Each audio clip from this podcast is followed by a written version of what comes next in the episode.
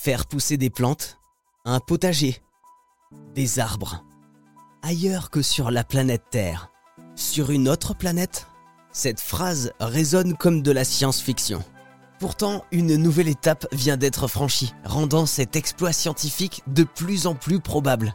Des scientifiques ont réussi à faire pousser une plante sur du sol lunaire. Et Caroline Fraissinet, du laboratoire Atmosphère Observation Spatiale, nous parle de cette avancée incroyable. Il faut savoir que c'était pas uniquement du sol lunaire qui était utilisé dans l'étude. Donc la graine était mise dans du sol lunaire, mais ce sol, il était posé sur de la laine de roche et la laine de roche était alimentée en permanence avec de l'eau et des nutriments.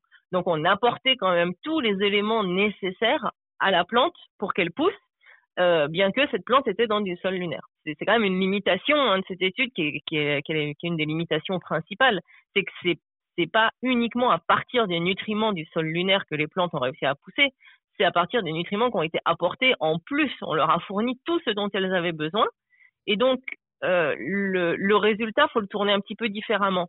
C'est pas des plantes peuvent pousser sur le sol lunaire, c'est les plantes ne sont pas inhibées, leur croissance n'est pas complètement inhibée par euh, les particules, par les sels, par euh, la présence euh, de métaux qui se trouvent dans le sol lunaire. C'est pas complètement inhibé. Si on apporte ce qu'il faut, ça n'empêche pas la croissance. Donc ça veut dire que si, si on, on, plantait une plante sur du sol lunaire seul, il se passerait rien. Exact.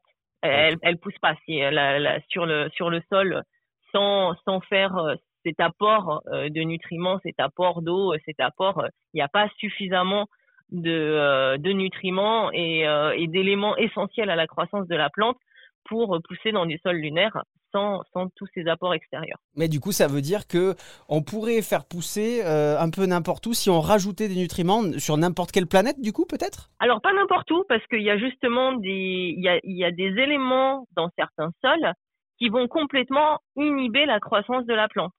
Et c'était ça l'étude sur le sol lunaire, c'était est-ce qu'il y a des éléments dans le sol qui vont complètement inhiber la croissance de la plante, c'est-à-dire même si on leur apporte euh, tout ce qu'il leur faut pour croître, elles vont pas croître parce qu'il y a cet élément, euh, par exemple euh, des, des, oxydes, comme si on peut penser à Mars, on a des on, on, a beaucoup de d'oxydes, hein, ce qui fait que la planète est rouge.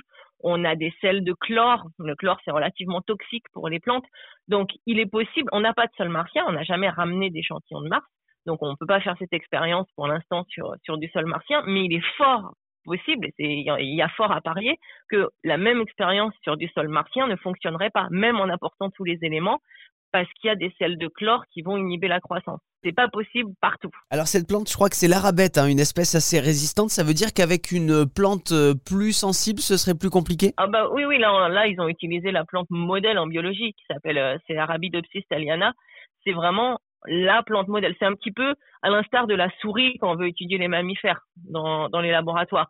Quand on veut étudier une plante, on étudie Arabidopsis thaliana. Donc c'est une plante qui est très très bien connue au niveau expression des gènes. C'est ça qui est intéressant aussi. On connaît tout, son profil génétique, on connaît ses expressions, on sait qu'elle pousse bien. Euh, elle est vraiment connue euh, de, A à Z. Donc c'est pour ça qu'elle a été utilisée. De toute façon, c'est la plante modèle. Ils pouvaient pas utiliser autre chose dans les tests hein, que Arabidopsis thaliana. Et donc, euh, donc c'est une plante qui, qui pousse relativement bien. C'est, c'est pas celle qui pousse le mieux. C'est plus la plus connue de toutes les plantes. On a donc confirmation que la rabette pousse bien sur du sol lunaire. Mais maintenant, je me pose une question. Est-ce que les carottes peuvent aussi pousser sur du sol lunaire? Ce sera peut-être la prochaine expérience.